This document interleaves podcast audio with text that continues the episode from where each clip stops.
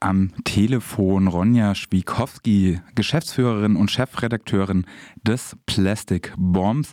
Und mit ihr will ich über die aktuelle Debatte, die unter den Hashtag Punk2, nämlich Sexismus in der Punkszene läuft.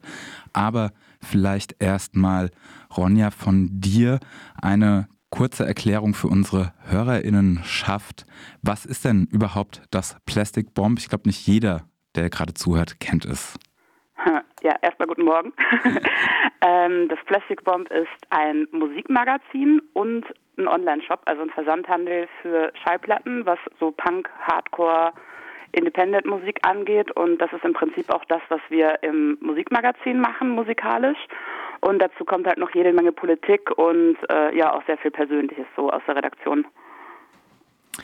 Ich habe ähm, dich gefragt äh, oder dich um ein Interview gebeten und zwar bin ich ähm, jetzt auf diesen Hashtag Punk2 gelaufen. Und über den wird jetzt, ich meine, seit über ein Jahr eben ähm, berichtet über äh, Erfahrungen ähm, auf Konzerten, die unschön sind, ähm, da ähm, ja, Sexismus auch nicht äh, vor der Punk-Szene halt macht. Und so richtig ins Rollen ist ja diese Debatte nochmal Ende letzten Jahres gekommen, als eben äh, Finny, eine Tatzblockerin, aber auch Musikerin im Ox-Fanzine äh, ja praktisch nur als die Freundin von dem Bandkollegen ähm, äh, präsentiert worden ist und auch die Diana Ringelsieb hat darauf im Kaputt-Mag auch nochmal einen Beitrag geschrieben mit Sexismus gehe sterben, damit Punk nicht noch hässlicher wird. Ja. Vielleicht rollen wir das von hinten nochmal auf. Was war denn, oder seit wann gibt es ungefähr diesen Hashtag Punk2 und was war vielleicht auch so der Auslöser? Also ähm, erfunden sozusagen hat das, äh, ich glaube, ein Freund von der Diana, der das, äh, der seine Masterarbeit so äh, übertitelt hat. Und äh, die Diana hat sich dann eben ausgeliehen oder hat sich genommen, um eben diese äh, Internetdiskussion zu übertiteln. Und ähm, ja, das ist jetzt genau zum Jahreswechsel so richtig ans Laufen gekommen. Und die Diskussion über Frauen im Punkrock oder über sexistische Strömungen im Punkrock, die gibt es natürlich schon viel, viel länger. Aber ähm, ich glaube, das erste Mal, dass das nochmal so richtig hochgekocht ist, das war zum Ruhrpott Rodeo 2019, also das letzte Festival sozusagen. Hm. Ähm, das ist ja ein sehr großes Punk-Festival hier in der Gegend. Und da wurde eben auch kritisiert, dass eben kaum Frauen auf der Bühne standen, dass es Übergriffe gab, dass da irgendwie auch so ein bisschen Stimmung im Vorfeld dann schon im Internet gemacht wurde. Hat sich dann irgendwie während des Festivals und nach dem Festival in so eine richtige Riesendiskussion ausgewachsen. Da war die äh, Sabrina von der Band Lügen recht stark. Die hat einen relativ langen Text verfasst äh, online wo es eben auch darum ging, ähm, dass sie super unzufrieden ist, dass da wirklich sexistische Bands auf der Bühne standen, also so Parolen skandiert wurden, das Publikum eben aufgefordert wurde mitzumachen und ob das jetzt wirklich noch sein muss. Und die Reaktion darauf war sowas wie, du bist doch nur eifersüchtig, dass deine Band nicht eingeladen wurde du hattest doch mal was mit jemandem aus den beschuldigten Bands, deswegen ist das eine persönliche Sache gegen euch. Dann sind natürlich auch noch ähm, Frauen mit in diese Diskussion eingestiegen, die ähm, irgendwie diese sexistischen Kommentare irgendwie auch noch gestärkt haben, also sich da so ein bisschen zur Komplizin gemacht haben. Und ja, das war eben so die, die erste Welle zu dieser Diskussion. Dann hat sich das über das komplette Jahr eben so gezogen. Und jetzt, glaube ich, so kurz vom Jahreswechsel ist der Diana dann nochmal so der Heiß geplatzt und äh, hat eben diese Kampagne ins Leben gerufen. Und darunter formiert sich jetzt gerade ein bisschen Aktivität. Dass äh, ja der Punk-Szene gar nicht mal so äh, wehtut oder doch wehtut wahrscheinlich, ähm, aber vielleicht auch gut tut, oder? Ja, also ich finde auf jeden Fall, also es hieß ja, dass äh, Deutschland ja nie so eine richtige Riot Girl Bewegung hatte. Also das, was in den USA schon vor vielen Jahren passiert ist, dass sich eben äh, Mädels äh, unter anderem sowas wie Bikini Kill mit diesem Not Just Boys Fun äh, Titel stark gemacht haben und das ist in Deutschland nie so richtig passiert. Also es gab immer mal wieder Bands mit Sängerinnen, natürlich. Es gab auch immer mal wieder so eine Schwemme, wo es dann mehrere davon gab. Aber ich hatte so den Eindruck, nie so richtig viele Role Models und es wurde auch verpasst, auf Frauen hinzuweisen, die zum Beispiel Konzerte veranstalten, die Fernsehens machen, die irgendwelche, was weiß ich, Abende organisieren, um irgendwie die die Netzwerkarbeit zwischen Frauen zu stärken und dass die eben auch sichtbar gemacht wurden oder sich sichtbar gemacht, selbst sichtbar gemacht haben. Das ist irgendwie nicht so richtig passiert und wir hoffen natürlich, dass wir das jetzt ein bisschen nachholen können um mehrere zu werben, also um ne, durch Role Models, durch sichtbare Frauen irgendwie noch mehr Frauen zu bestärken, zu sagen, das ist auch meine Punk-Szene und ich muss mir das überhaupt nicht bieten lassen.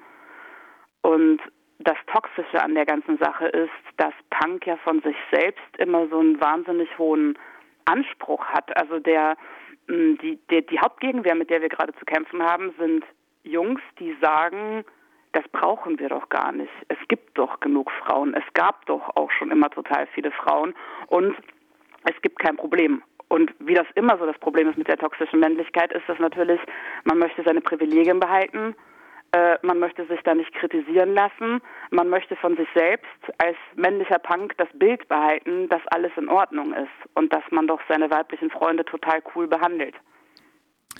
Kritik an eigenen Handeln tut ja immer weh, auch wenn es ja unbedingt ähm, in, in dieser Sexismusdebatte, sage ich mal, ja auch nicht eine Kritik an, an die Person, an eine persönliche ist, sondern ja auch an angelernte ähm, Verhaltensweisen, die wir ja ähm, leider immer mit, mit aufgewachsen sind und, und an, mit auf den Weg bekommen haben, die man aufbrechen muss.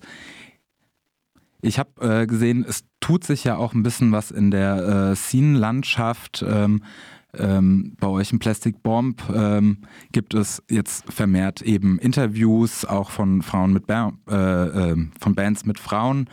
Und ähm, ihr hattet ja eh schon auch in den letzten paar Jahren da mehr drauf geachtet. Ja, auch, das will ich doch mal meinen. Ähm, auch beim Trust Fencing habe ich gesehen, gibt es eben jetzt eine Reihe mit dem Hashtag Punk Tu.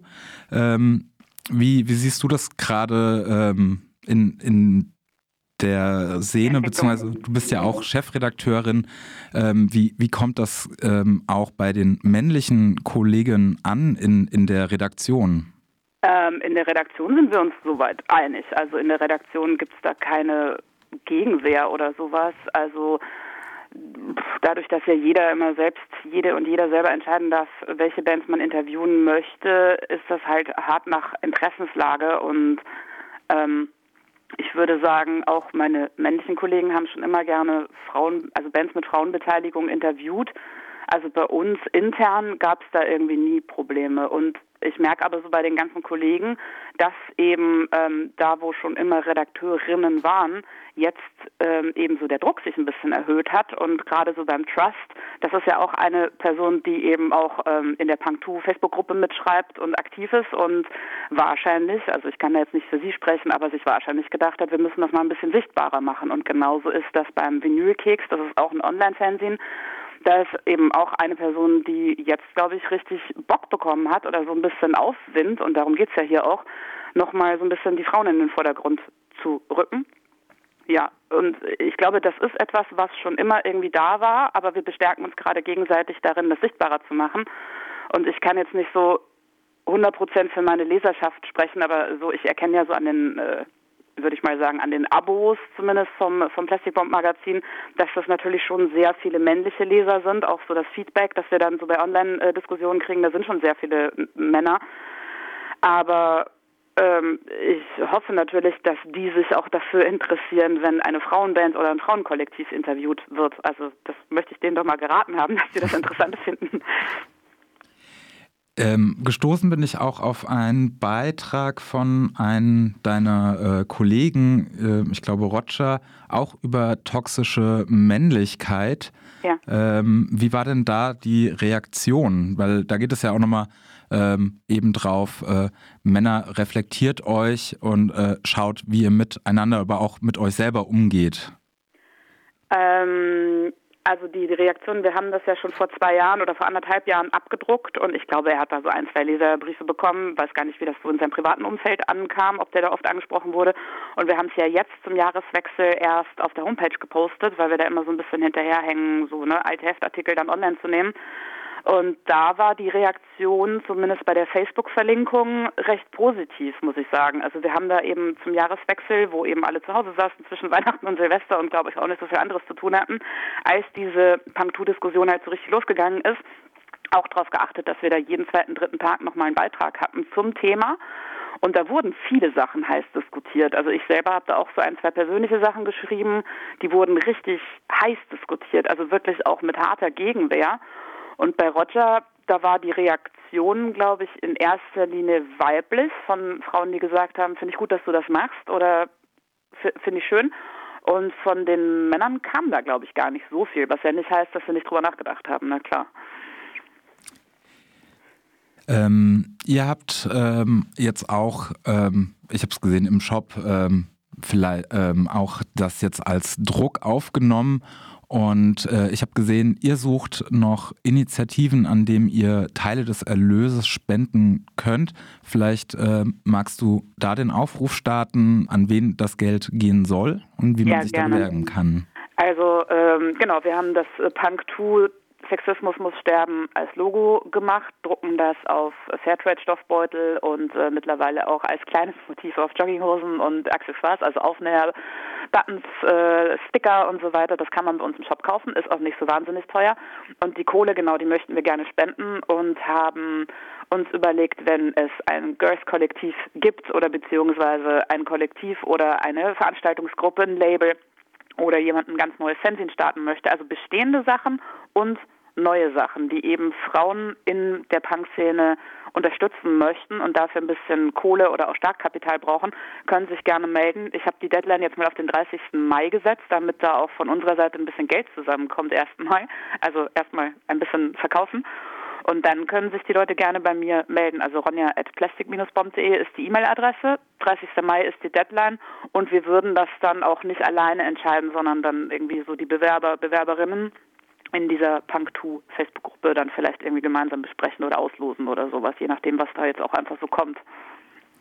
Jetzt hast du die Facebook-Gruppe ähm, schon erwähnt. Vielleicht ja. auch nochmal äh, Werbung äh, für Leute, die eben an der Diskussion teilhaben wollen. Vielleicht sind ja hier auch Hörer und HörerInnen, die ja eben auch etwas zu dem Thema zu sagen haben.